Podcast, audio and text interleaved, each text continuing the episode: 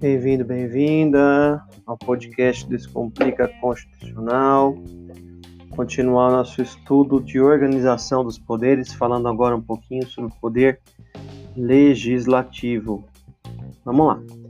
É, o poder legislativo, sobre ele, é preciso saber que o legislativo federal se compõe de Câmara dos Deputados e Senado Federal. É, a Câmara dos Deputados integra os representantes do povo, Senado Federal, os representantes dos estados, senadores. A gente tem 513 deputados e 81 senadores, né?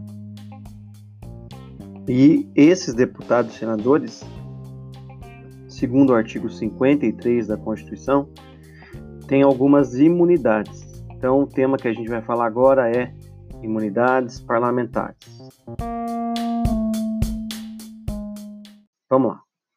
Imunidades parlamentares, também chamadas de inviolabilidades. A primeira delas é a material ou criminal.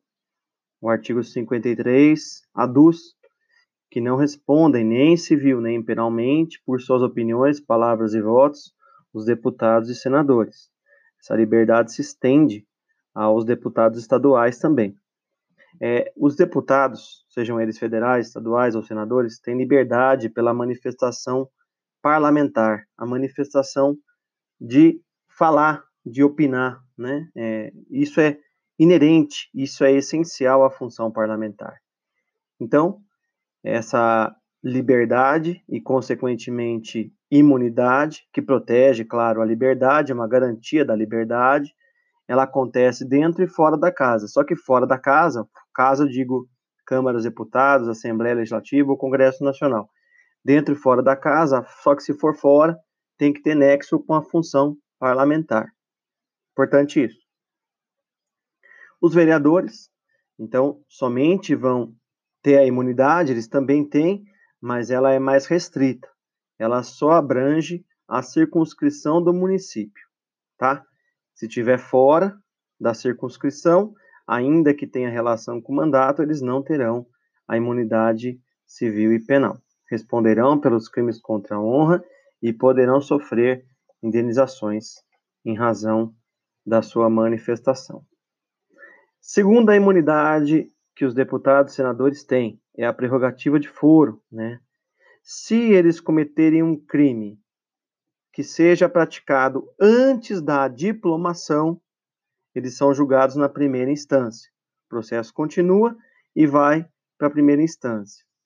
Se esse crime, importante isso que eu vou falar agora, se esse crime foi praticado após a diplomação, ou seja, ele já é deputado, já é senador, mas não tem nexo com a função parlamentar, também vai para a primeira instância, entendimento do STF só vai para o Supremo Tribunal Federal os crimes cometidos, guardem isso, após a diplomação e que tenham nexo com a função parlamentar. Beleza? Terceira vantagem em ser deputado ou senador. Eles têm imunidade prisional, ou seja, não cabe prisão cautelar, bem parecido com o presidente. Qual é a diferença? Só que aqui nos deputados e senadores existe uma exceção. Se o flagrante for de crime inafiançável, aí vai caber a prisão em flagrante. Então, em caso de flagrante em crime inafiançável, caberá a prisão em flagrante de deputados e senadores.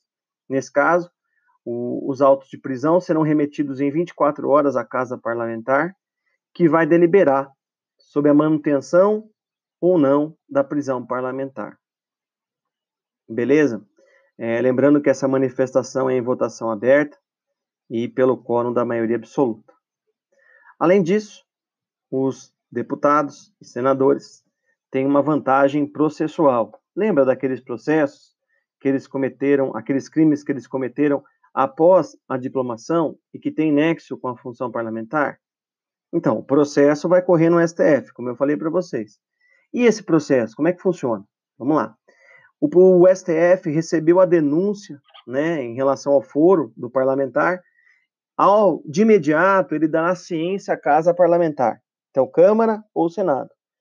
E nesse caso, qualquer partido político, qualquer partido político, com representação na casa, não tem que ser o partido do parlamentar, tá? Qualquer partido político com representação na casa pode oferecer um pedido de sustação do processo. Esse pedido pode ser feito até decisão final do Supremo, no processo lá que está correndo contra o parlamentar. A casa parlamentar tem 45 dias para deliberar sobre esse pedido. E aí pode decidir pela suspensão do processo, quando também fica suspensa a prescrição. Lembrando que também aqui de novo a votação pela suspensão do processo é por maioria absoluta e votação aberta. Ok?